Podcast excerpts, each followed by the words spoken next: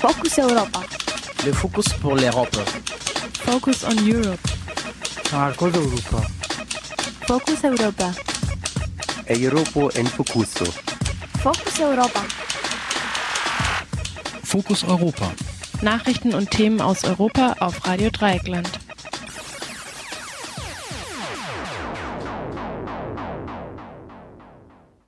Bologna-Prozess für den Arsch, meint die Rektorenkonferenz. Die deutschen Rektoren dementieren die Schönrede der Bildungsministerin von Kanzlerin Merkel zum Bologna-Prozess getauften Hochschulverschulung. Nur 25 Prozent der Studierenden können ins Ausland trotz gegenteiliger Ziele im seit zehn Jahren andauernden Bachelor-Master-Prozess. Das sei eine krasse Zielverfehlung. Auch sei das Ziel schnell, schneller, am schnellsten kontraproduktiv, da eher gekrümmte Absolventen denn Persönlichkeiten die Hochschulen verlassen. Dies meinte der Sprecher der Rektoren Hippler in einem Gespräch mit Medien. Herzlich willkommen zur Fokus Europa Debatte hier bei Radio Dreieckland auf der 102,3 Megahertz. Schön, dass ihr drei gekommen seid. Annalena, Rebecca und David.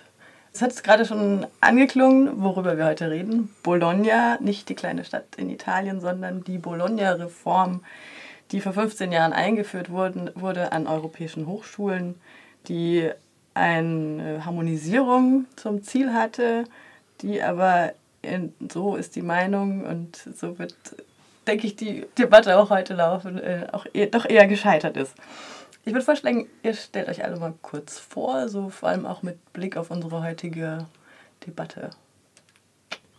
Ja, also ich bin Rebecca, ich ähm, studiere seit 2010 Soziologie hier in Freiburg und ähm, ja, habe jetzt bei der Bologna-Reform, bin vielleicht eher eben eine Person, die genau ja, schon in Bachelor eingestiegen ist, nicht mehr die erste Generation, aber ja, ähm, sehe da eben schon die Auswirkungen und bin eben auch in der Hochschulpolitik seit ähm, Anfang an irgendwie, seit meinem ersten Semester dabei und war dann auch die letzte Generation UAS da und im Senat und ja, bin da immer noch so aktiv und kann da so ein bisschen reinlinsen, was da gerade so passiert ist, ähm, zum Beispiel was beim Lehramt da gerade in diesem Bereich passiert, aber kann es teilweise von innen, auch von außen ein bisschen betrachten. Ich bin Annalena, ich studiere im fünften Semester Lehramt fürs Gymnasium, Politik, Wirtschaft und Deutsch. Und ich bin gerade Lehramtsreferentin für den AStA und im letzten Jahr war ich im Vorstand vom AStA. Und da hatte ich vor allen Dingen äh, viel mit der Lehramtsreform eben zu tun, zusammen mit Lehramtsreferat und Vorstand. Ähm, mit der Umstellung auf das Bachelor-Master-System eben auch dort. Ich selbst studiere noch auf Staatsexamen, also bin da nicht persönlich betroffen, aber doch betroffen davon, was da passiert. Ähm, genau, bin da auch immer noch dabei. Jetzt, wo der Master konzipiert wird, den gibt es ja noch gar nicht. ja, ich bin David und ja, sagen wir mal, 99% meines Politik-Bachelor-Master-Studiums sind um. Äh, gekommen war ich nach Freiburg 2009 im Herbst, als auch die Audimax-Besetzung gewesen ist und sozusagen, ja, Kumulationsmoment studentischer Proteste rund auch um dieses Thema Bologna-Reform plus Studiengebühren, also es war ja ein ganzes Bündel an Themen. Vorher ähm, habe ich zwei Jahre woanders studiert und äh, zu Beginn sozusagen meines Studiums war noch so dieser Moment, wo an vielen Unis auch noch Diplom studiert werden konnte und zunehmend Bachelor, Master eingeführt wurde. Ich das als Schüler erst gar nicht einschätzen konnte und dann, sagen wir mal, im Zuge meines Studiums dann auch nach und nach einen Blick dafür entwickeln konnte, was die verschiedenen Studiensysteme auch ausgemacht hat das auch, sagen wir mal, durch einen äh, Auslandsaufenthalt während meinem ersten Studienjahr und Fragen der Anrechnung, mit denen ich da beispielsweise konfrontiert war. Genau darauf wollte ich dann auch hinaus. Vielleicht fangen wir damit an mit dem Auslandsstudium. Es war ja eins der Argumente, warum äh, das harmonisiert werden sollte, dass es dann einfacher wird, dass die Mobilität größer wird. Ähm, du hast ein Auslandsstudium gemacht? Ihr zwei auch? Nee. Nee. Magst du gerade von deinen Erfahrungen berichten, David?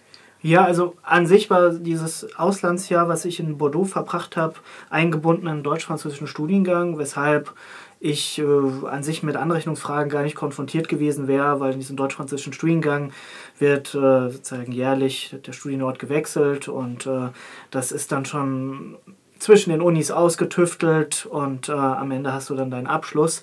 Aber da ich nach zwei Jahren rausgewechselt bin und dann nach Freiburg gegangen bin, ging dann schon die äh, große Erbsenzählerei los. Und das war halt genau das, was mich damals noch schockiert hat, weil tatsächlich äh, wirklich um den einzelnsten ECTS-Punkt gefeilscht werden musste und es dann wirklich völlig egal war, wie viel Aufwand ich jetzt an einer Uni in jetzt diese Punkte reingesteckt habe. Wenn auf dem Papier drei Punkte standen, dann konnte ich dafür ähm, auch in Freiburg nur drei Punkte bekommen, obwohl ich halt beispielsweise in Stuttgart für ein Seminar mit Hausarbeit halt nur drei Punkte bekommen habe, weil im Jahr insgesamt viel, viel mehr Veranstaltungen abzuleisten waren als äh, in Freiburg. Das auch wegen diesem deutsch-französischen Studiengang, weil dann halt einfach viel mehr zusammengepackt werden muss. Und es war eine große Absurdität für mich, da so zu sehen, dass ich äh, zwei Veranstaltungen zusammenpacken musste, um dafür eine Freiburger Veranstaltung anerkannt zu bekommen.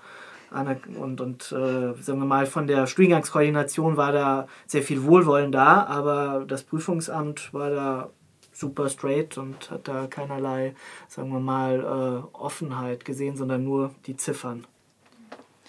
Also das ist jetzt auch, was ich äh, genau, ich selber habe kein Lehr äh, Auslandssemester gemacht. Ähm, bei uns in der Soziologie ist es sogar äh, relativ gut eigentlich eingebunden in den Studienverlaufsplan, weil da im vierten, fünften Semester relativ frei studiert werden kann und das wird dann auch relativ entspannt angerechnet. Aber was ich sonst so von diversen Freundinnen und Freunden gehört habe, ist es natürlich, äh, ja, ein Semester im Ausland bedeutet halt auch ein Semester auf jeden Fall länger studieren mhm. zu müssen eigentlich. Oder, ja, kann man sich halt manchmal leisten, äh, wünschenswert. Ähm, aber wenn man auf BAföG oder Dinge angewiesen ist, wird es dann auch schon schwierig. Also seltenst in den Studienverlaufsplan, wenn man sich dann daran halten muss, irgendwie integrierbar. Was sind denn eure Erfahrungen jetzt mal andersrum, vielleicht mit internationalen Studierenden, die aus anderen EU-Ländern herkommen. Ich habe schon gehört, dass es ähm, in anderen EU-Ländern vielleicht wirklich eine Verbesserung fürs Hochschulsystem war, dass diese Bologna-Reform, habt ihr sowas auch schon mal gehört? Oh, ich muss äh, gestehen, dass ich mit den internationalen Studierenden hauptsächlich so im Seminar zu tun habe, aber nicht wirklich darüber hinaus. Also ich bin da noch nicht näher an irgendjemanden herangekommen oder habe jemanden näher herankommen lassen. Weiß es gar nicht. Ihr zwei? Tatsächlich über Bologna habe ich echt noch, ähm, vielleicht weil das mittlerweile schon fast ähm, so zu meinem Alltag gehört, äh, habe ich da auch nie so groß drüber diskutiert, tatsächlich mit internationalen Studis. Ja, also ich würde sagen, dass grundsätzlich ja schon ähm, innerhalb der letzten Jahre der, der europäische Studierendenaustausch stark forciert wurde mhm. und ja. äh, da sich auch äh, einiges getan hat, wo dann aber halt natürlich dann umgedreht immer so ein bisschen die Frage ist, was äh, ja, wie viel, wie viel Offenheit dann am Ende gegenüber den internationalen Studierenden da ist und äh, wo dann ist am Ende eher die Frage der Kooperation zwischen den Universitäten ist, die äh, entscheidend sind, dass sozusagen dann Plätze da ja. sind, um herkommen zu können Gelder. Und äh, es ist, sagen wir mal, ein Eindruck, den ich gewonnen habe, der mich auch etwas nachdenklich machte, war letztes Jahr, wo ich äh, sogenannter Erasmus-Buddy war. Ähm, das heißt, äh, mir wurde eine Erasmus-Studentin aus äh, Frankreich zugeteilt, die auch äh, dort Politik studiert. Und was für mich schon sehr irritierend war, dass ähm, ihn in erster Linie nahegelegt wurde, Kurse beim University College zu machen. Das University College ist eine Sondereinrichtung letztendlich der Uni, wo diese äh, Bachelor of Liberal Arts and Sciences angeboten wird und äh, letztendlich nach einem anderen Studiensystem studiert wird, mit Modulen auf Englisch, angelehnt ans niederländische System. Es gibt einige Studierende, die das äh, super mögen, gut so. Ähm, die Problematik ist aber, es ist halt sozusagen stark separiert von dem sonstigen Semestersystem und äh, ja, wenn dann einer Studentin äh, aus Frankreich dann nahegelegt wird, in erster Linie dort ihre Kurse zu machen, weil das ja dann sozusagen auf äh, alles auf Englisch ist und äh, alles ganz klar äh, abgesteckt, äh, äh, dann fällt irgendwie, finde ich, auch die Erfahrung weg, Mhm. irgendwie auch näher hier in das Studiensystem einzutauchen. Weil irgendwie diese Internationalisierung, auch gerade durch, sagen wir mal, äh, englischsprachige und äh, anders aufgebaute Studiengänge, was gerade in Freiburg so ein Spezialfall ist, gerade vorangetrieben durch den früheren Prorektor für Studium und Lehre, Heiner Schanz. Äh, Der hatte sein Baby mit den äh, Studiengängen dann der äh, im Forstinstitut, beispielsweise Envi- Environmental Governance oder äh, Forest äh, Management, whatever. Und äh, das ist halt, es orientiert sich an einem anderen Studiensystem. Und ich finde, diese, diese kulturelle Erfahrung geht dann am Ende verloren, wenn wir uns am Ende auf irgendwie so einem modularisierten Mischmasch wiederfinden. Und äh, das ist, äh, weil gerade zwischen Frankreich und Deutschland gibt es schon einfach massive Unterschiede, was ich auch bei diesem deutsch-französischen Studiengang gemerkt habe. Und wenn du als französische Erasmus-Studentin nach Deutschland kommst, dann macht es, finde ich, gerade was aus, wenn du eher in so einem offenen Kontext dann unterwegs bist und beispielsweise auch nicht von deiner Heimuniversität, was bei ihr der Fall war, aufgeprunkt bekommst, 30 ECTS im Semester zu machen. Also äh, gute Nacht. Also diese Studentin äh, wird nicht viel Möglichkeit gehabt haben zur ähm, eigenständigen Gestaltung da ihres Semesters. Apropos. Ja, ja also ich denke ähm, gerade, dass es viel, ähm, viele Erasmus-Plätze gibt oder so, ist auf jeden Fall cool. Aber wenn das dann eben eigentlich zu so einer ähm, Angleichung ähm, irgendwie auch generell kommt und also weil weil es irgendwie nicht, weil dieses starre System nicht fähig ist, irgendwie sich da, also die Bürokratie nicht fähig ist, ähm, sich auch auf andere ähm, Arten und andere, also in anderen Ländern, wenn es da anders läuft, sich darauf irgendwie einzulassen, sondern irgendwie sich die Bürokratie eben zu so einer Angleichung kommt, finde ich es irgendwie auch ja, langweilig vielleicht auch am Ende. Wobei, also ich habe auch schon mal das krasse Gegenteil mitgekriegt. Also ein Freund von mir war in der Türkei und kam wieder und konnte seinem Prüfungsamt seine vier Leistungen, was nie im Leben 30 ECTS-Punkte waren, aber einfach so hinlegen. Und die haben dann gesagt, ja okay, du kannst dir alles anrechnen lassen, aber dann ähm, bist du auch direkt fertig. Und er meinte, ah nee, ähm, ich wollte ja eigentlich noch ein Semester länger wegen Bachelorarbeit und so. Dann nehme ich nur die zwei. Und das war ganz frei und komplett reibungslos. Also das war das. Aber das wahrscheinlich ich so auf dem gehört. Papier dann äh, 10 ECTS und äh, Ja. dadurch hatte er vielleicht dann eine bessere Verhandlungsbasis. Ich weiß es nicht, ja, aber irgendwie ähm, hat das zu allem, was ich sonst so gehört habe, nicht gepasst. Auf jeden Fall. Ich kenne es auch nur so, wie ihr jetzt bis jetzt berichtet habt. Apropos Eigengestaltung, ihr seid ja alle hochschulpolitisch aktiv oder gewesen. Ähm, was hat sich, wenn ihr das denn überhaupt beurteilen könnt, was hat sich da verändert im ehrenamtlichen Engagement und genau in der Hochschulpolitik zum Beispiel?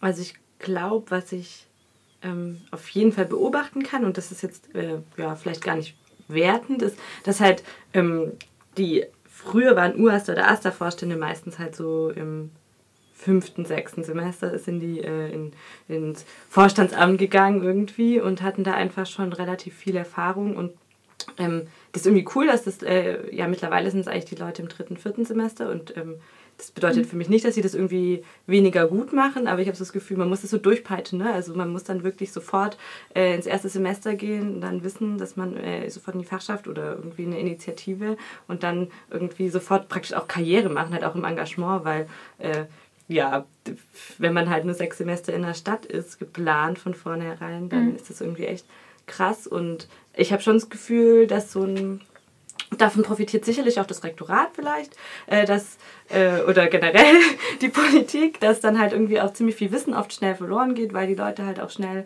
weg sind. Also wie gesagt, ich bin jetzt halt seit 2010 in Freiburg, seitdem hochschulpolitisch aktiv und ich bin sowas von der alte Hase, wo ich manchmal denke, da sind halt andere, woanders halt die Leute, also vor ein paar Jahren die Leute halt erst vielleicht Vorstand geworden oder so. Also das peitscht sich da durch und ich habe das Gefühl, da geht ziemlich viel Wissen verloren und ähm, also ja, gar nicht jetzt an die aktuellen Leute zu sagen, boah, ihr habt da voll viel, da ist voll viel verloren gegangen, aber ich denke, ähm, ja, da ist, geht es ja so ein Umbruch, also man hat ähm, wenn ich das so ein bisschen beobachte, ich bin jetzt gerade in, in, keinem Referat mehr gewählt aktiv, aber ja, die Gesichter, die rauschen da schon durch und das ähm, kann irgendwie ein Input sein, aber oft hat es auch, ja, muss man da schon straight wissen, was man will, glaube ich, weil sonst irgendwie die, also ich habe das Gefühl, die Idee von ich nehme mir Zeit, ich komme in eine Stadt rein oder so, hat sich da schon hm. verändert.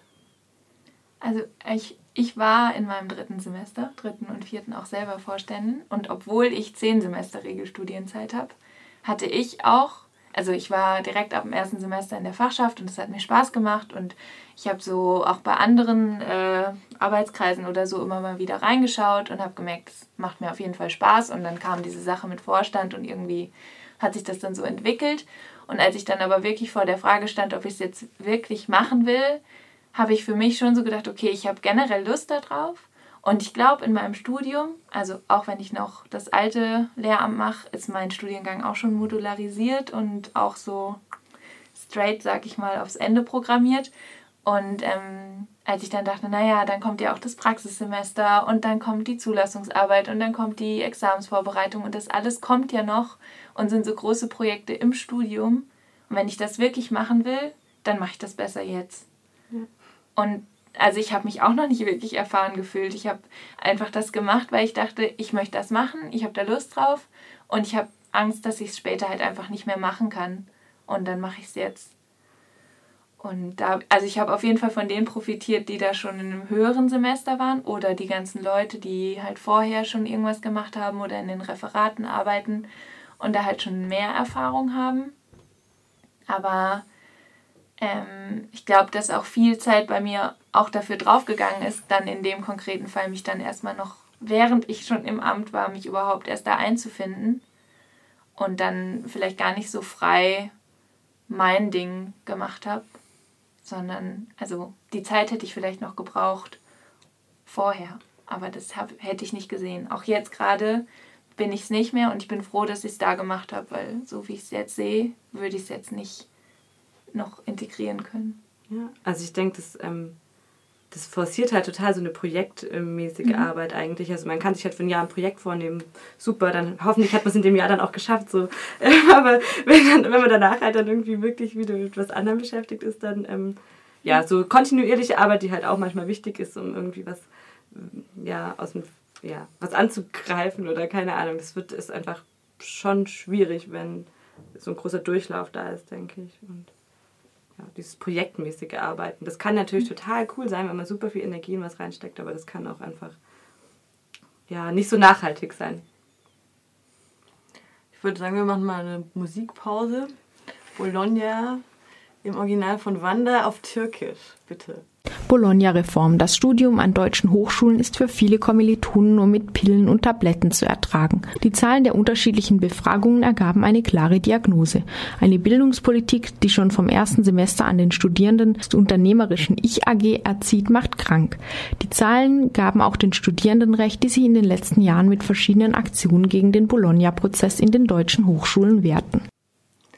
Techniker Krankenkasse hat 2012 eine Studie ausgewertet, nachdem bei der eben dieses Ergebnis rauskam. Auch die, wie heißt der, das, der Verband ähm, der Studentenwerke stellte fest, dass psychisch, psychologische Beratung seit der Umsetzung von Bologna stärker nachgefragt wird. Ähm, die häufigsten Themen sind Arbeitsstörungen, Prüfungsängste, Stress, Identitäts- und Selbstwertprobleme, außerdem depressive Verstimmung. Der Generalsekretär des Verbandes sagte allerdings, kann, man kann das nicht alleine auf die Bologna-Reform zurückführen, sondern es sei eine generelle Tendenz in der Gesellschaft zu mehr Leistungsdruck. Was ist eure Erfahrung, was das betrifft? Ja, ich, ich glaube, äh, ja, würde ich auch als was Gesamtgesellschaftliches zum einen betrachten, was es ja nicht bedeutet, dass nicht Bologna äh, da ein großer Teil davon ist. Also, ähm, was ich, ich weiß nicht, ähm, ja, es sind so ein paar Dinge, die ich jetzt vor allem in diesem Jahr irgendwie ganz stark wahrgenommen habe, ist, ähm, dass so, gerade wir waren auf erste Hütte mit unseren Fachschaftsmenschen und ähm, da war gute Stimmung und so, aber es war so insgesamt immer relativ früh sind irgendwie alle ins Bett gegangen. Also im Vergleich vor allem zu den Vorjahren. Ähm, es war irgendwie kein exzessiv, also keine so richtige, keine richtige Feierstimmung und so viele Leute, sogar die Erstis, hatten halt was zu lesen dabei. Ist irgendwie, ich äh, wollte gerade sagen, die wollten dann noch morgens ja, was lesen, also, aber ich konnte mir das nicht vorstellen. Doch, tatsächlich. Und ich meine, ich habe es halt selber gemerkt, so ich habe auch mein Zeug dabei gehabt, aber vielleicht okay, ich bin jetzt irgendwie auf Maße, meine so und so vielte ähm, erste Hütte, aber das war richtig, also ich fand irgendwie die Stimmung war für mich eine ganz andere. Also es war eher so ein, ja, oh, wir machen es gemütlich und eher so, wir versuchen uns jetzt, also wir haben gar nicht die Energie, uns jetzt voll auszulaugen und ähm, ja, und was ich im Team mittlerweile auch FSJ-Gruppen und da war es bei mir ein ganz ähnlicher Effekt. Also ich erinnere mich an mein eigenes FSJ, wo ich irgendwie, wo wir auf den Seminar relativ viel gefeiert haben und jetzt ist aber irgendwie bei allen, glaube ich, so diese Grundgefühl von, ja, wir müssen, wir müssen unsere Kapazität irgendwie oben halten und wir dürfen, uns, wir dürfen halt nicht einmal ausfallen, irgendwie dürfen uns einen Katertag nicht gönnen. Also finde ich halt, ja gut, äh, ob ich jetzt, weiß nicht, ob, doch, ich finde Feiern ist auch wichtig auf jeden Fall, aber ähm, ich finde, das sind irgendwie nur so, so Effekte, die mir ganz stark aufgefallen sind, wo gerade die Leute, die aus G8 gehetzt kommen, ähm, mhm. glaube ich, sehr stark ist auch schon mit dran hängt. Ähm, und ich äh, persönlich mache zum Beispiel gerade auch so einen progressive Muskelentspannungskurs beim Hochschulsport, äh, was glaube ich auch mittlerweile richtig äh, vom Hochschulsport halt auch angeboten wird. Entspannungsübungen oder ähm, autogenes Training und äh, ja, da kommen die Leute wirklich auch, also ich selber, aber halt auch die anderen Leute total abgehetzt. Also das und ich hatte auch das Gefühl, manche Leute ähm, haben das dann auch wieder aufgehört, weil sie halt gemerkt haben, naja, da muss man sich, es bedeutet halt auch Entspannung, dass man sich im Alltag ein bisschen mehr Zeit für Sachen nimmt. Und die mhm. kamen halt zu den Kursen und haben gehofft, dass sie jetzt tschick, sofort entspannen können und tschick, wieder weitermachen können. Und ähm, ja, also das vielleicht, äh, ich denke, das hängt auch auf jeden Fall mit Bologna zusammen. Ähm, würde ich, Bologna würde ich halt auch als einen Effekt des gesamtgesellschaftlichen Leistungsdrucks irgendwie sehen. Also jetzt sehr persönliche Erfahrungen gerade aus der letzten mhm. Zeit, aber die genau das äh, widerspiegeln. Annalena? Ja, also ich vor allen Dingen, also was ich immer wieder so wahrnehme, ist diese 30 ECTS-Punkte-Grenze, die so als soll angesetzt ist. Und ähm, bei Freundinnen und Freunden, die ähm, BAföG bekommen und dann wird ja auch immer wieder abgefragt, also wie viele ECTS-Punkte und da gibt es bestimmte Grenzen, die eingehalten werden müssen, um weiter das Geld zu bekommen. Und da habe ich jetzt eben auch ganz konkret miterlebt, dass das halt nicht geschafft wurde, weil einfach ein anderes Lernen vorliegt und ein anderes, also auch große Probleme vielleicht ähm, sich vorzubereiten und eine Prüfung dann tatsächlich auch zu machen und so viele Hürden einfach vom persönlichen Herangehen an Lernen und ähm, Prüfungen vorliegen, dass ähm, dieses Durchpeitschen von einer Klausur, Klausur, Klausur und dann schreibe ich noch schnell drei Hausarbeiten und ein Essay oder so, dass das halt einfach nicht funktioniert. Für manche ist das kein Problem, aber ähm, nicht alle lernen ja auf die gleiche Weise und wenn ich diesem Typ, der da sozusagen gefordert wird, eben nicht entspreche, dann bin ich halt irgendwo gelackmeiert. Also dann bleibe ich halt auf der Strecke im Endeffekt. Das ist das, was ich so miterlebe. Oder dass ich auch für mich selbst sage, äh, ich schaue mal, was ich nächstes Semester mache und dann klicke ich mich so ein bisschen durch und dann habe ich mir vielleicht auch schon was ausgewählt und es passt auch alles so zusammen, dass ich das machen kann. Und dann fange ich an zu zählen. Okay, wie viele Punkte habe ich denn jetzt? Hm, das ist zu wenig. Und ich mache noch was. Und ich mache jetzt den Kurs, obwohl es gerade in dem Modul kein Seminar gibt, was mich interessiert. Ich mache es einfach nur, weil ich denke, ich brauche noch mehr Punkte. Das habe ich bei mir selber auch schon so gehabt. Und das, also eigentlich finde ich das ziemlich bescheuert. Das ist schon eine krasse Perspektive. Also ist mir persönlich so äh, nicht bekannt, habe ich so nicht erlebt. A, weil ich das Glück hatte, nicht auf BAföG angewiesen zu sein, aber auch umgedreht, weil ich, sagen wir mal, aus einem sehr engen Studienkontext, mhm. anfangs mit dem deutsch-französischen Studiengang hinein in, sagen wir mal, einem offenen Kontext gegangen bin, okay, ich studiere in Freiburg weiter und schaue dann einfach mal so von Semester zu Semester. Aber gerade sozusagen dieses, okay, wir haben hier so ein festes Programm und gerade diese Punktelogik mhm. äh, finde ich schon äh, ja, besorgniserregend, wie stark das dann doch auch wohl die Studierendenschaft äh, dann äh, beschäftigt und äh, da so eine, so eine Schere im Kopf dann ja ist. Mhm. Und also ich merke da vor allem jetzt, mag vielleicht an einem auch in meinem Studiengang liegen, aber ich merke auch auf jeden Fall einen riesen Unterschied von Bachelor zum Master irgendwie so. Also im Bachelor hatte ich das Gefühl, hätte ich das, ja, also ich habe es in sieben Semestern irgendwie studiert und hatte wirklich viel Engagement dazu, aber jetzt so seit dem Master ist es wirklich ein toughes Programm und ich weiß einfach, dass die Leute, die, ähm, ich habe von Anfang an nicht nach Regel, also nicht nach Studienverlaufsplan irgendwie studiert, aber halt auch, weil ich Jobs nebenher habe. Also jetzt nicht, ja, hätte ich mal, ja, nicht weil ich unbedingt gefaulenzt habe oder so, sondern weil ich halt Geld verdient habe nebenher. Ähm, aber andere Leute, die es versucht haben, ähm, die angegebenen vier vier Seminare äh, mit mega viel Lesepensum und dann irgendwie drei, ha äh, drei Hausarbeiten in Semesterferien durchzuziehen. Wow. Das hat, ich glaube, ehrlich aus meinem Studiengang eine Person geschafft. Äh, die anderen, die sich halt in der vierten Semesterwoche, wo man sich ja anmelden muss für sowas und dann ist man muss man das halt auch durchziehen. Alle, die das gemacht haben, also ich glaube, die ähm, haben jetzt eben also ich kenne eben eine Person, die die Hausarbeit auch abgegeben hat, die drei. Die anderen haben das irgendwie, ziehen, schreiben die jetzt noch teilweise halt ein Jahr später irgendwie und mussten dann halt zu Ärzten rennen und ähm, sich die Atteste holen und alles Mögliche. Also ja, das und das ist halt auch einfach belastend. Also irgendwie, und es sagt den Leuten auch so, du bist nicht gut genug. So, ich meine, mhm. du schaffst nicht nach Studienverlaufsplan. Also, wenn man denkt ja so, müsste ich ja eigentlich schaffen können. So, wenn man, wenn man die Norm nicht schafft, weil man irgendwie voll viel Zeug. Anderes Zeug macht es ja nochmal was anderes, aber wenn man vielleicht vor allem hauptsächlich studiert und trotzdem die Norm nicht schafft, also ich glaube, das ist sehr belastend. Mhm. Und gerade nochmal, wenn man auf BAföG angewiesen ist, halt auch materiell, also prekär so. Ja.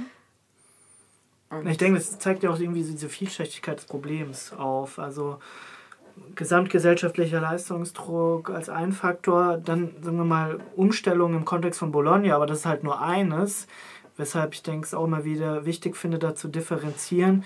Also es hilft nicht viel, sagen wir mal, die Bologna-Katze in den Sack zu stecken und mal drauf zu hauen, sondern es gibt da so ganz verschiedene Schienen und äh, gerade Freiburg finde ich da echt ein hartes Beispiel für, wie zum Beispiel ähm, bei der ähm, philosophischen Fakultät ähm, eine Prüfungsamtlinie gefahren wird, die das alles noch komplizierter macht. Ja. Es gibt andere Universitäten, wo es natürlich auch den ECTS-Druck gibt und die Rahmenbedingungen sicherlich nicht äh, viel einfacher sind, aber äh, beispielsweise bei der Organisation der Prüfungsanmeldung ganz andere Verhältnisse da sind. Mhm. Und das macht es dann natürlich noch mal schwieriger, wenn sowieso schon die Probleme mit BAföG und äh, irgendwie ich möchte mit meinem Studium durchkommen da sind und dann zusätzlich äh, diese, dieser Bürokratiezwang mit, ich muss mich jetzt zu Beginn des Semesters anmelden und ich weiß ja gar nicht so richtig, was ich jetzt machen will. Ich wollte ja eigentlich erst mal ein bisschen näher reinschnuppern. Nein, jetzt muss ich mich anmelden und dann, äh, wenn es halt nicht klappt, dann muss ich zum Arzt rennen, wie du gesagt hast, und dann irgendwie irgendwelche Atteste herbringen. Was ist das für eine absurde mhm. äh, Logik? Ziemlich schnell ist es dann halt alternativlos tatsächlich. Also es ist wirklich so, man äh, hat dann auch gar keine Alternative mehr, so ist keine Zeit, um drüber nachzudenken. Also mhm. voll der Druck auf jeden Fall. Das, was du gerade angesprochen hast, das nennt sich ja wahrscheinlich auch Work-Life-Balance. also so das, äh, das Jonglieren zwischen Studium, eventuell Jobs ähm, und Freizeit. Hat sich das auch verschärft? Was meint ihr? Schwer zu sagen, weil ich es davor nicht so richtig kann.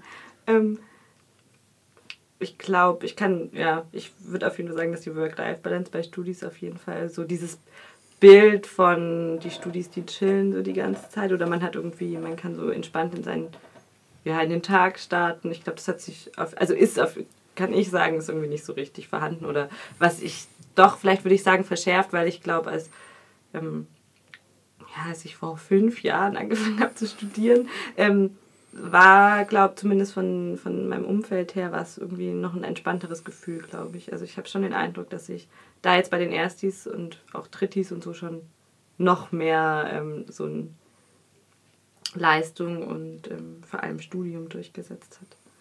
Mhm. Ja, ich finde ja vorhin diesen Punkt von dir auch interessant, also auch es in der Gesamtheit zu sehen und wie kommen die Menschen mhm. aus der Schule raus. Ja. Und äh, das macht ja tatsächlich schon auch nochmal viel aus, welche, welche auch Prüfungsdruck dann teilweise von der Grundschule an mit der Angst darum, auf welche Schulform kann ich gehen und permanenten Vergleichsarbeiten und äh, ja, sozusagen dieser Durchgetaktetheit.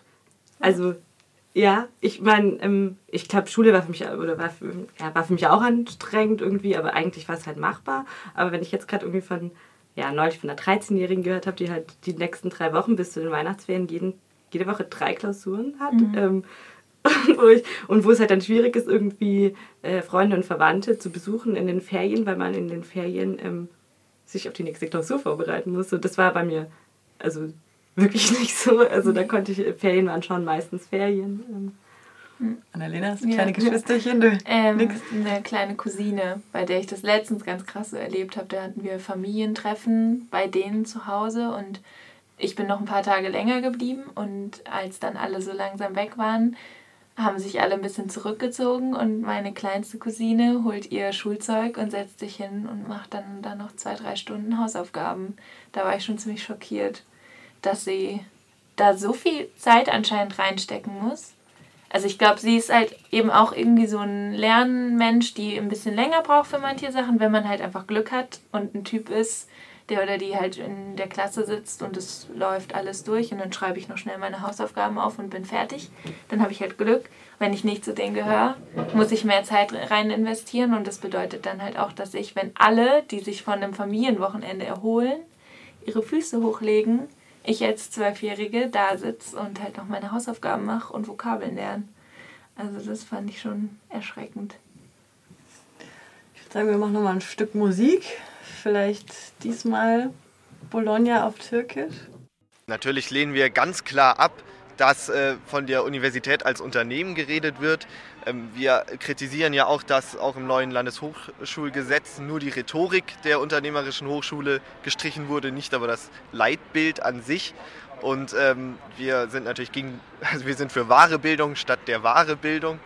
Also ähm, den Ausverkauf der Bildung, den sehen wir ganz klar als großes Problem, das auch weiter existiert, gerade wenn sich solche Ansichten und Bilder ähm, auch noch auf so hoher Ebene dann quasi durchsetzen.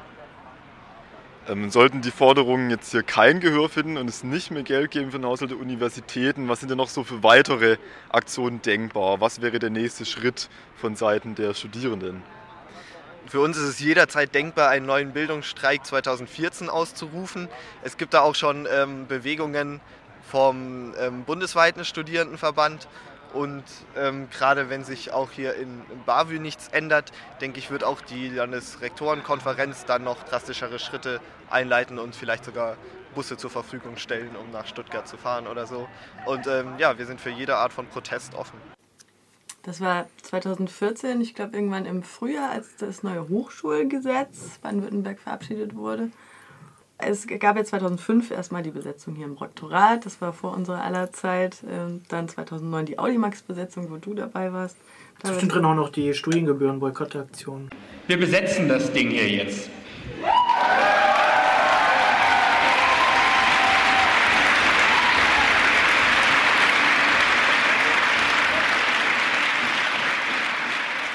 Ähm, jetzt hieß es gerade Bildungsstreik 2014, hat nicht wirklich stattgefunden.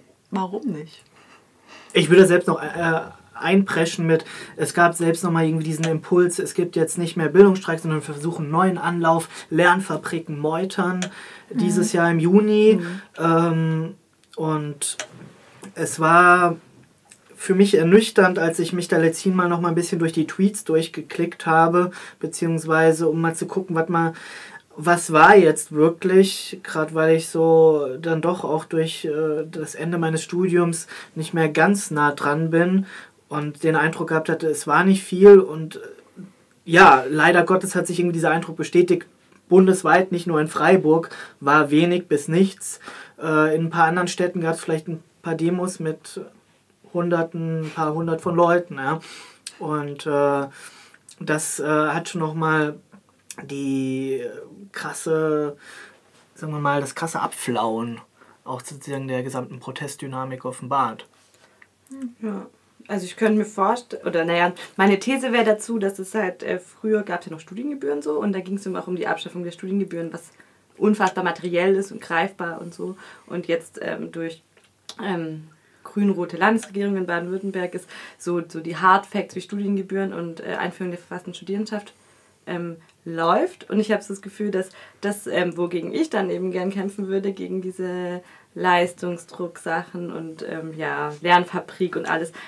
Das ist ja genau die Sache, die Leute stecken da so drin, dass man überhaupt nicht mehr äh, raus, also man ist so sehr innen und so sehr ähm, ja, Teil davon, dass man die Leute eben gar nicht erreicht. So. Und ähm, ich würde auch so, ja, diese neoliberale, egoistische Logik hat da halt auch voll bei Studis irgendwie eingeschlagen. Also da bin ich, glaube auch relativ ernüchtert irgendwie, dass ich den Eindruck, Eindruck habe, ja, die, also wenn man halt auch so das Gefühl hat, naja, ich bin diesen Zwängen ausgeliefert und dann kämpfe ich irgendwie nicht die, gegen diese Zwänge. Ich denke, dieses, dieses, dieser Slogan des selbstbestimmten Studiums oder selbstbestimmt Leben und Lernen, wie es so schön damals 2009 oder auch noch 2010, 11 äh, propagiert wurde, kann weiterhin also sozusagen als irgendwie eine Leitidee dienen, aber es ist schon so eine Art Gewöhnung dann, mhm. äh, die sich eingestellt hat und wo gerade 2009 sich dann schon auch, sagen wir mal, Studiengebühren war weiterhin aktuell, aber umgedreht auch ein Unmut erstmal durch diese Umstellung äh, angestaut hatte, wo einzelne Anpassungen stattgefunden haben. Also das ist ja schon auch, dass dann da äh, teilweise der, ähm, sagen wir mal, die Stundendichte etwas reduziert wurde mhm. und äh, insgesamt so ein bisschen bisschen geschraubt wurde. Aber was nicht heißt, dass sozusagen an manchen Unis mit der Frage der Anwesenheitspflicht oder dann äh, Themen wie äh, ja, Prüfungsanmeldungen, wie, wie sehr wird, sagen wir mal, freie Gestaltungs, äh, die freie Gestaltungsmöglichkeit eingeschränkt oder eröffnet, das zieht sich weiter. Oder ja, Notendruck. Aber das äh, ist dann ja so eine, so eine, Gewöhnung. Ich finde, in der Politik gibt es mhm. ist für mich so ein interessantes Beispiel, dass dort als ich nach Freiburg kam, konnten noch zusätzlich zu den Vorlesungen, wurde dann jeweils pro Bereich der Politikwissenschaft, wurden zwei pro, pro Seminare frei belegt. In den Jahren drauf wurde dann die Prüfungsordnung geändert, auf das dann jeweils zu der Vorlesung noch ein Pflichtgrundlagenseminar belegt werden muss. Mhm. Und dann bleibt nur noch ein freies Proseminar zur Wahl. Also das heißt, diese Idee, selbstbestimmtes Studium und ich möchte mich zum Beispiel zu Habermas spezialisieren, also habe ich dann hierzu ein Proseminar und dann nochmal ein anderes zu Kommunikationstheorie. Nee, äh, du hast nur noch ein freies in der politischen Theorie zur Auswahl. Und ähm, ich kann mich daran erinnern, dass ich das teilweise so angemerkt habe, dass äh, das doch problematisch ist. Also ich habe noch nach der alten Prüfungsordnung studiert, aber ich hatte nie den Eindruck, dass groß von denjenigen, die betroffen sind, mhm. dadurch äh, irgendwie ein äh, Widerstand oder ein Wille dagegen, etwas zu tun gekommen wäre. Das war so, ja, nicht super, aber gut. Du hast damit angefangen und äh, naja, dann, äh, dann bleibt das halt so. Ähm, irgendwie, man, es ist auch vielleicht wieder verständlich, weil man kann sich irgendwie auch nicht an allem irgendwie den Kopf aufstoßen. Aber es fand ich, fand ich schon ernüchternd so ein bisschen, dieses äh, zu sehen, okay, äh, da fehlt der Elan gegen so eine, sagen wir mal, offenkundige Einschränkung des selbstbestimmten Studiums vorzugehen. Hm. Ja, also ich habe das auch so wahrgenommen, dass Selbstbetroffenheit nicht unbedingt aktiviert. Also jetzt mit der Lehramtsreform ähm, die hat eben auch so ein paar Klauseln und Dinge drin, die auch das alte Lehramt betreffen, also wann zum Beispiel die Prüfungsordnung ausläuft und bis wann man fertig sein muss. Und da hatte sich dann irgendwie doch auch was geregt, äh, auch bei Studierenden, die ich noch gar nicht kannte, aus ganz anderen Fächern und Richtungen. Ähm, kamen dann auf einmal irgendwie Leute und wir hatten da auch einmal ein, zwei Treffen, wo dann tatsächlich fünf Menschen, die ich noch nie im Aster gesehen hatte, da waren und wir an so einem Brief gearbeitet haben, den wir dann auch abgeschickt haben zu diesen Regelungen, die das alte Lehramt betreffen. Und da dachte ich, okay, ich habe über, das ging über Facebook, über irgendeine Gruppe, auf die ich zufällig gestoßen bin, dass es die überhaupt gibt, in der diese Themen diskutiert wurden. Und irgendwann meinten wir halt, ja gut, ähm, vielleicht treffen wir uns mal tatsächlich und arbeiten an was. Von diesen 30, 40, 50 Menschen, die da ganz aktiv auf dieser Facebook-Seite noch mitdiskutiert hatten, waren dann nur noch fünf tatsächlich vor Ort. Das fand ich schon mal schade, hat mich aber nicht so gewundert.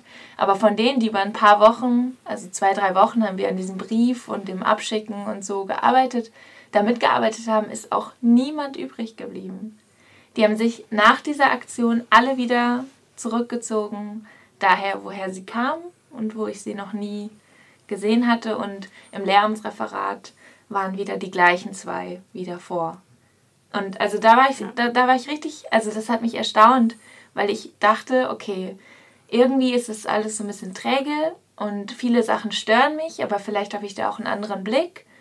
Vielleicht liegt es auch an mir, keine Ahnung. Ähm, aber wenn Betroffenheit kommt, dann werden doch die Leute bestimmt aktiv werden. Aber als auch das nicht kam, da war ich wirklich enttäuscht. Ja, ich glaube, aber das sind halt, also meiner Meinung nach halt genau die Effekte, so wir sind so, also die Studis oder ja, die Menschen sind so damit beschäftigt, irgendwie ähm, aktiv bleiben zu können und ähm, mhm. mithalten zu können und ganz außer Atem. Und wenn ich da jetzt aber zu einem Treffen gehe oder wenn ich auf eine Demo gehe oder wenn ich da was besetze, so, oh, wenn da was besetzt wird, dann ähm, kann die Vorlesung, wo ich hin muss, findet da nicht statt, aber ich darf nur zweimal fehlen und was weiß ich. Also ich glaube, das ja. ist so diese ganze, das ist so ein Kreislauf irgendwie, wo ich so das Gefühl habe, das, äh, ja, keine Ahnung. Und dafür ist es dann vielleicht auch hm, ja nicht materiell genug. Also ich mhm. glaube, das vielleicht, weiß ich nicht, ist so, also ja, die Solidarität irgendwie nicht vorhanden. Auch bezeichnend, dass äh, eben hier auch niemand sitzt, der oder die dieses System vielleicht gut findet oder da so drinsteckt, dass, dass er oder sie das nicht äh, reflektiert, so wie ihr das tut. Mhm. Ähm, ich würde sagen, wir machen noch mal ein Stück Musik, den Bolognese-Song. Ja, wir haben über geredet über Anwesenheitspflicht, über ECTS-Punkte, über Notendruck und Leistungsdruck. Gibt es vielleicht auch einen positiven Ausblick?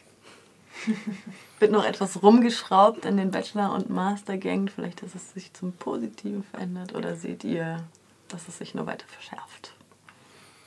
Ja, es ist ja nicht ähm, in Stein gemeißelt. Mhm. Ähm, also es ist eben etwas, was fortlaufend auch verändert wird. Klar, auch so eine Prüfungsordnung, die wird nicht von heute auf morgen verändert. Mm. Und das ist dann auch immer, sagen wir mal, eine Herausforderung von studentischer Seite, so deutlich zu machen, hier nehmt unsere Position ernst und es seid nicht nur ihr, Dozierende, ähm, Rektorat, leitende Personen, die Ahnung haben. Das, manchmal wird das so vorgeschoben, ihr seid doch bald wieder weg. Äh, wir sind diejenigen, die, sagen wir mal, die Universität und ihre Abläufe im Gesamten im Blick hätten. Also da ist es dann wichtig, dem entgegenzutreten.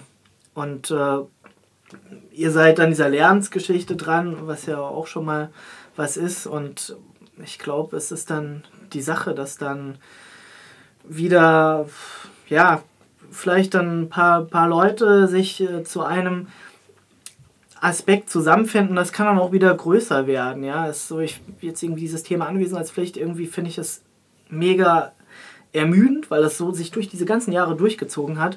Aber meiner Ansicht nach braucht es nicht viel und äh, es kann ohne Probleme auch äh, da eine Boykottaktion gemacht werden. Also weil irgendwie, man, man muss meiner Meinung nach aufhören, irgendwie jetzt zum nächsten Mal Artikel zu schreiben. Klar, man braucht seine Argumente, aber ähm, ja, dieses bewusste Spiel zwischen Dialog und Verweigerung hm. einfach bedienen. Und äh, dann wird manchen auf der anderen Seite dann auch mal wieder bewusst, hey, so läuft es aber nicht.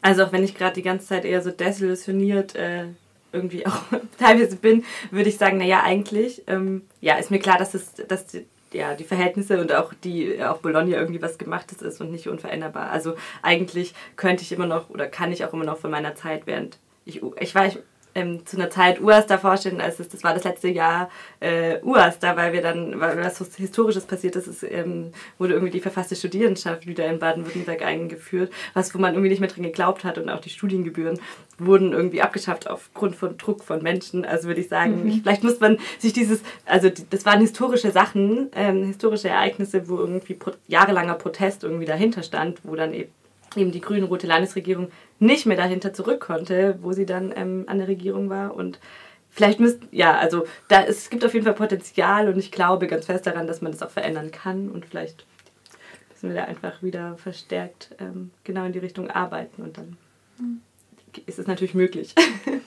Ja, ich hoffe auch, aber ich bin gerade im Moment bin ich nicht so positiv eingestimmt. Also ähm, einfach weil dem wogegen es sozusagen anzugehen geht. Also ich sehe das immer vor allem in diesem ganzen Lehramtskontext und in der Konzeption von dem neuen Master of Education, der da jetzt kommen soll und welche Vorstellungen da eben auch zu der ganzen konkreten Studienstrukturierung vorliegen, dass irgendwelche Seminare im besten Fall entwickelt werden sollen, die für alle gleich sind, dass niemand mehr irgendwas auswählen kann und sagen kann, ich bin persönlich gerade an dem Punkt und ich würde mich da gern weiterentwickeln oder so, sondern dass alle durchs gleiche Programm geschleust werden und am besten am Ende alle als genau die gleichen irgendwie rauskommen dass das so irgendwie so der Trend ist, den ich wahrnehme von fachlicher Seite für das Studium jetzt zum Beispiel. Und ähm, wenn wir dann vom Lehramtsreferat dagegen argumentieren, wie eben, wie du gerade schon gesagt hast, so abgetan werden, so, äh, es betrifft euch ja erstens gar nicht selbst und ähm, so, wo ist das Problem? Also davor war das ja auch alles nicht so gut und also ich habe immer das Gefühl, wir reden gegen so eine Wand, sind dabei viel zu wenig Leute und mit zwei Leuten dann auch oft überfordert, alle Termine tatsächlich wahrzunehmen und immer auch mit der gleichen Energie da zu sein und uns dann auch einzusetzen. Und da bin ich gerade so ein bisschen, pff, also ich finde es gerade sehr anstrengend, muss ich sagen. Also ich hoffe natürlich auch auf so eine Veränderung, aber ähm, ich bin da gerade eher ein bisschen pessimistisch. Vielleicht auch das ist jetzt nur so eine Idee. nee, eigentlich, ich wünsche mir keine schwarz-gelbe Landesregierung zurück, aber da hatte man so ein schönes Feindbild. Keine Ahnung, der hat sich manchmal mehr mobilisieren lassen vielleicht. Also das Gefühl, so eine gewisse, ja, da, ähm, die ich glaube, also ich weiß, unter der grün-roten Landesregierung wird ziemlich viel Mist mhm. auch gemacht, aber ähm, es ist irgendwie zumindest eine andere Art, mit den Studis zu sprechen und ja. diese Art vereinnahmt es dann wieder, weil es so ein Pseudokonsens und so ein Pseudo auf ein Zugehen ist und mhm. so eine, also nicht, dass ich mir eine schwarze Landesregierung wünsche, aber die ähm, sind ich weiß nicht, diese Dienstbildnis, Mobilisierung vielleicht auch besser. Aber das passt ja auch dazu, wie so die Kommunikation zwischen Studierendenvertretungen und Rektorat zum Beispiel ist. Also da habe ich das auch mal so wahrgenommen, dass das im Zweifelsfall eher so ein bisschen auf Kuschelkurs ist und hintenrum dann aber doch alles anders gemacht wird. Aber wie kommt man dann in die wirkliche Konfrontation rein, wenn es immer wieder darauf geht, eigentlich verstehen wir uns ja und dann setzen wir uns halt nochmal zusammen und reden drüber und das ist doch kein Problem und wir verstehen ihre Probleme, aber sehen Sie doch auch unsere Probleme. Aber wir ignorieren sie trotzdem. Genau. Und, ähm, also dann gegen dieses diffuse, aber hintenrum werden wir doch doch irgendwie verarscht an manchen Stellen auch. Also das so aufzubauen und da vielleicht dann mit so einem Frust, der sich vielleicht auch entwickelt oder einem Ärger darüber auch irgendwie aktiv zu werden, das fehlt eben oder fällt mir selbst auch schwer, wenn im Vorne, Vordergrund alles so ganz lieb und ähm, wir sind ja an einem Konsens interessiert, mäßig ist. Also es fällt schwerer.